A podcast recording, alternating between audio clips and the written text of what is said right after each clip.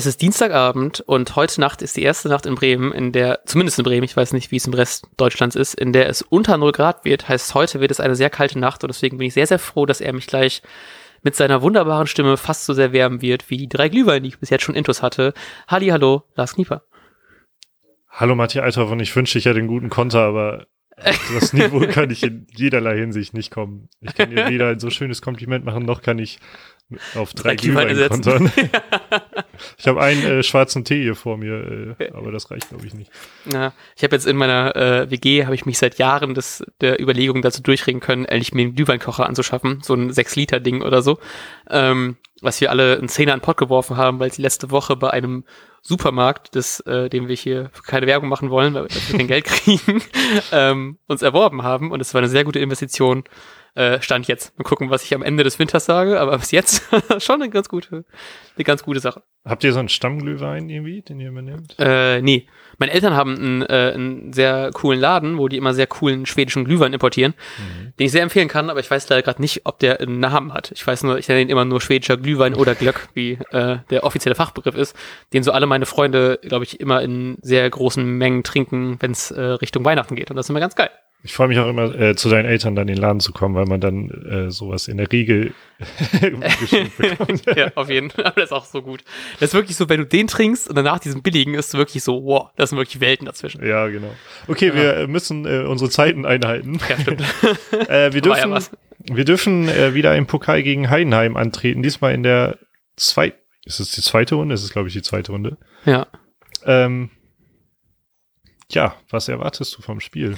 Ähm, ich erwarte einen spannenden Kick, hoffentlich zumindest, weil ich bin im Stadion ähm, mit meiner neuen Mitbewohnerin, die äh, zum ersten Mal mit ins Stadion kommt, Ach, die eigentlich aus der Gegend von Dortmund kommt, deswegen schon mal im äh, Signal Iduna Park war. Und deswegen muss ich ihr natürlich zeigen, dass wir natürlich das viel bessere Stadion haben. Ähm, und deswegen hoffe ich tatsächlich auf einen recht spaßigen Kick, auch wenn ich, ich war ja beim in der ersten Pokalrunde da gegen ähm, Delmenhorst und das Spiel an sich fand ich schon ganz, also war schon unterhaltsam, aber es war, hat man schon gemerkt, dass nicht so die krasseste Stimmung da ist. Und man hat schon irgendwie eigentlich sehr, sehr deutlich, trotz wäre das teilweise ja nicht so guter Pokal, Pokalvergangenheit, ähm, ähm, schon das sehr, sehr auf die leichte Schulter genommen gefühlt, zumindest so von den Fans kam nicht so krass viel. Und jetzt Heidenheim, die ja auch in der zweiten Liga jetzt äh, ganz gut durchstarten, habe ich zumindest die Hoffnung, dass das alles irgendwie ein bisschen ernster genommen wird, nachdem heute ja auch schon irgendwie Stand jetzt äh, 21.20 Uhr, glaube ich, zwei Erstligisten schon rausgeflogen sind. Ähm, hoffe ich zumindest, dass das von allen Seiten auf jeden Fall ein packenderes Spiel wird. Ja, ich bin auch total gespannt, weil ich viel Respekt vor Heidenheim habe. Nicht nur deshalb, weil sie ähm, hätten gegen Bayern gewinnen müssen im letztjährigen Pokal, Achtel- oder Viertelfinale. Also ich glaube zumindest nicht eine der ersten Runden. Hm. Das, das, war ein geiles Spiel, hat man sich gerne angeguckt. Ähm, und ich pflege auch irgendwie witzigerweise Sympathien zu Heidenheim aufgrund von so einer Netflix-Doku. Ich glaube, Netflix war es. Ähm, die hieß einfach Trainer. Und dann wurden da verschiedene Trainer thematisiert. Und der ähm, Fußballromantischste war der Trainer ähm, von Heimheim. Frank ist der Vorname oder Nachname? Das jetzt Trainer Ausrufezeichen sogar. Das die, ja, genau. Doku. äh, voll peinlich, dass ich jetzt nicht den ganzen Namen hier weiß, obwohl ich den so cool fand. ähm, aber ich habe irgendwie Frank im Frank Kopf. Schmidt. Ja, genau, Frank Schmidt. Ähm, erstmal, das wirkt, der wirkt einfach wie so ein echter Typ einfach, äh, mega nett, ähm, hat bestimmt seine Eigenarten, so, so wirkt er auf jeden Fall, aber halt so sympathische Eigenarten irgendwie. Ähm, und der kommt, der trainiert schon seit Jahren, seit zig Jahren, ich habe auch wieder vergessen nachzugucken, seit wann, aber trainiert er schon FC Heidenheim, hat ihn aus der vierten Liga in die zweite Liga geholt. Ähm, und ist geboren fünf irgendwie ein Dorf weiter von Heidenheim oder so. Also mehr. Ach, wie nice, ja. Mehr Romantik geht auf dieser Pos Position fast nicht. Aber wer da kann da natürlich auch ganz gut mithalten aktuell mit Kofeld.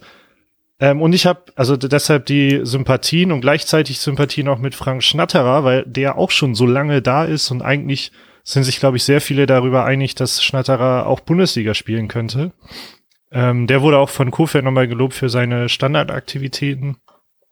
Und witzigerweise sind diese beiden ähm, genannten Personen, also Frank Schmidt und ähm, Marc Schnatterer, auch vor acht Jahren dabei gewesen, als man gegen Heidenheim im Pokal rausgeflogen ist. gegen Heidenheim, wo auf ja. Bremer Seite halt Tim Morowski und Philipp Bargfriede noch mit dabei waren. Und ich habe es nämlich gerade offen, äh, das Siegtor, das äh, Tor für Werder hat geschossen Markus Rosenberg, der am Wochenende seine Profikarriere beendet hat. Deswegen nochmal an dieser Stelle äh, alles Liebe für all die Tore. äh, ja, also ist auch ein witziges Spiel. Ich finde, ja. also wie gesagt, mit Heidenheim hat man da auch einen guten zweiten Ligist, Zweitligisten ja, erwischt. Steht aktuell wieder gut und ich habe hier auch mal die Endplatzierung so auf der letzten Jahre. Seit 14, 15 ist man in Liga 2 äh, hat direkt auf Platz 8 abgeschlossen, dann 11, dann 6, dann Platz 13 und dann zweimal Fünfter geworden. Und auch diese 13. Platzierung waren nur sechs Punkte entfernt vom, vom vierten, aber deutlich Krass. mehr vom dritten. Aber äh, also ich habe Respekt vor Heidenheim. Ja. Ich, ich nehme die immer so wahr, als ob die eine ganze Weile ganz gut mitspielen um den Aufstieg in den letzten Jahren. Deshalb ziehe ich immer so leichte Parallelen zu Mainz, die auch jahrelang irgendwie so am Aufstieg gekratzt haben, aber und es dann irgendwann mal geschafft haben. Weißt du zufällig noch, an welchem Wochenende Werder äh, gegen Heidenheim rausgeflogen ist im Pokal? Natürlich nicht. ich, ich weiß es nämlich ganz genau, weil da waren oh. wir beide zum ersten Mal auf einem Festival zusammen. Oh nein, das An dem Wochenende, als wir zum allerersten Mal, äh, wir waren zum ersten Mal auf einem Festival zusammen, war äh, 2011 auf dem Omas Teich. Und ich weiß noch, dass das mein Dad hat mich erzählt, abgeholt. Oder? Ich glaube nämlich auch, die Story kam nämlich so, ich hatte die, glaube ich, schon mal irgendwann erzählt. Danke, dass du mir so gut zuhörst. Spaß. äh, nee, äh, da hat mein Dad mich noch abgeholt, oder uns abgeholt, glaube ich, von diesem Festival, was nicht unweit von unserem Heimatdorf entfernt ist. Ähm, und dann haben wir im Radio, oder von ihm, glaube ich, sogar dann noch gehört, dass wer da rausgeflogen ist an dem Tag. Also, ähm, das Festival hat auf jeden Fall sehr viele gute Seiten, aber das Wochenende an sich anscheinend nicht so viele. naja, ein Glück sind wir dieses Wochenende nicht auf dem Festival, sonst wäre die, Para die Parallele zu krass. Angst, angsteinflößend. Ja. Und wäre auch ein bisschen krass, so Ende, nee, Anfang November ist dann schon äh, auf dem Festival zu sein. Da braucht man ganz schön gute Schlafsäcke. Ach, wie krass. Ich sehe gerade, dass Bayern ja schon in 65. Minute und die liegen immer Ja! Okay, wir, okay, wir, müssen beim äh, Thema bleiben. Okay, wie spielt Kofeld? Äh, wie stellt Kofeld auf? So. Wie stellt Kofeld auf? Ähm, zu machen. Ja, wir haben uns ja letztes Mal drüber, oder ich habe das kurz benannt, dass das so überraschend war, dass Groß gespielt hat, obwohl Toprak und Velkovic dabei waren. Mhm. Jetzt hat äh, Kofeld aber darauf hingewiesen, dass beide noch nicht so unbedingt eine englische Woche durchhalten. Deshalb glaube ich, dass Groß wieder spielen wird, aber diesmal neben Velkovic und nicht neben Toprak. Mhm. Ähm, dann baut sich die Viererkette quasi von alleine auf. Ähm, dann wiederum könnte ich es mir vorstellen, dass diesmal Bargfriede mal ran darf. Verdammt, äh, okay. Statt, statt äh, Shahin.